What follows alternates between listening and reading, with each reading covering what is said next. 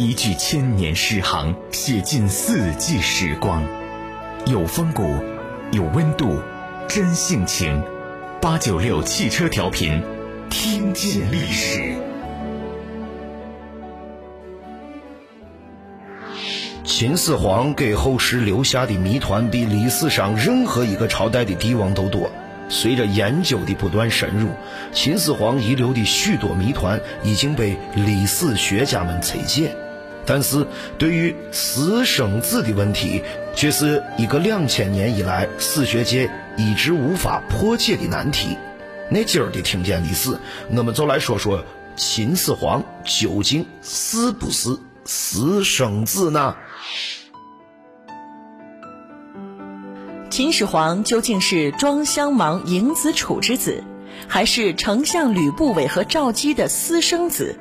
是一个困扰了中国历史学家们长达两千多年的难题。司马迁在《史记·吕不韦列传》里对秦始皇的身世问题做出了详细的阐述。我自己有这么多钱有什么用啊？我要保证我的子孙后代永远都荣华富贵。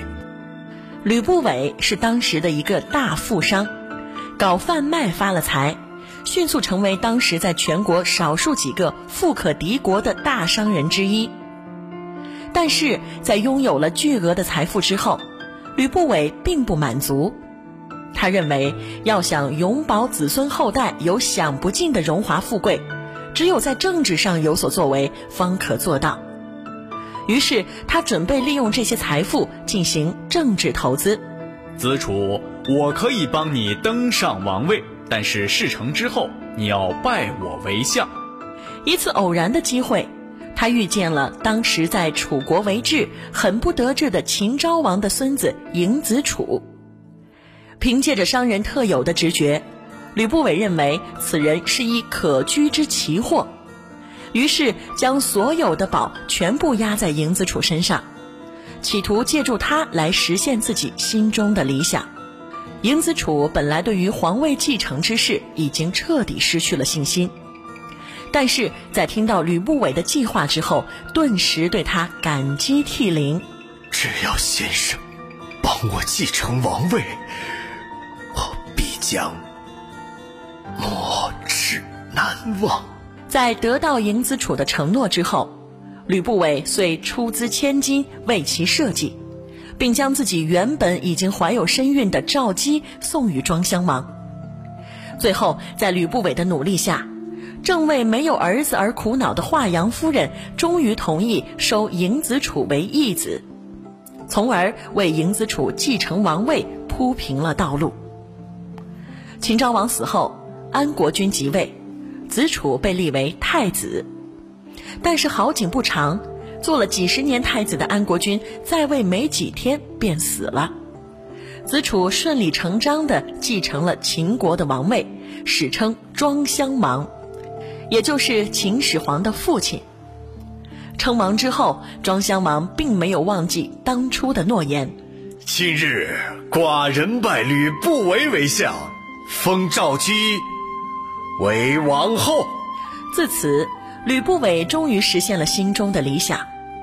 之所以秦始皇系吕不韦私生子，在后世被传得沸沸扬扬，很大部分原因就是受这件事所影响。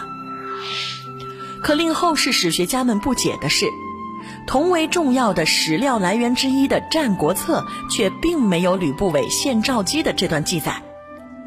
有学者认为，《战国策》喜采个人隐私。既然不载这件事，显然是当时没有这种传闻。有的学者认为，《战国策》本身并非正规史料，其可信度自然无法与《史记》相比，所以应按《史记》的记载来认定秦始皇的身世。还有学者对《史记》中记载“秦始皇大妻而生”这句话进行了详细的阐述。以此为基点来论证秦始皇并非吕不韦的私生子，看来秦始皇身世之谜要想得以彻底解开，还有待史学家们进一步的研究和探寻。本期编辑中心演播老姜、中心、赵军、来风。制作：老姜。文化力量，城市榜样。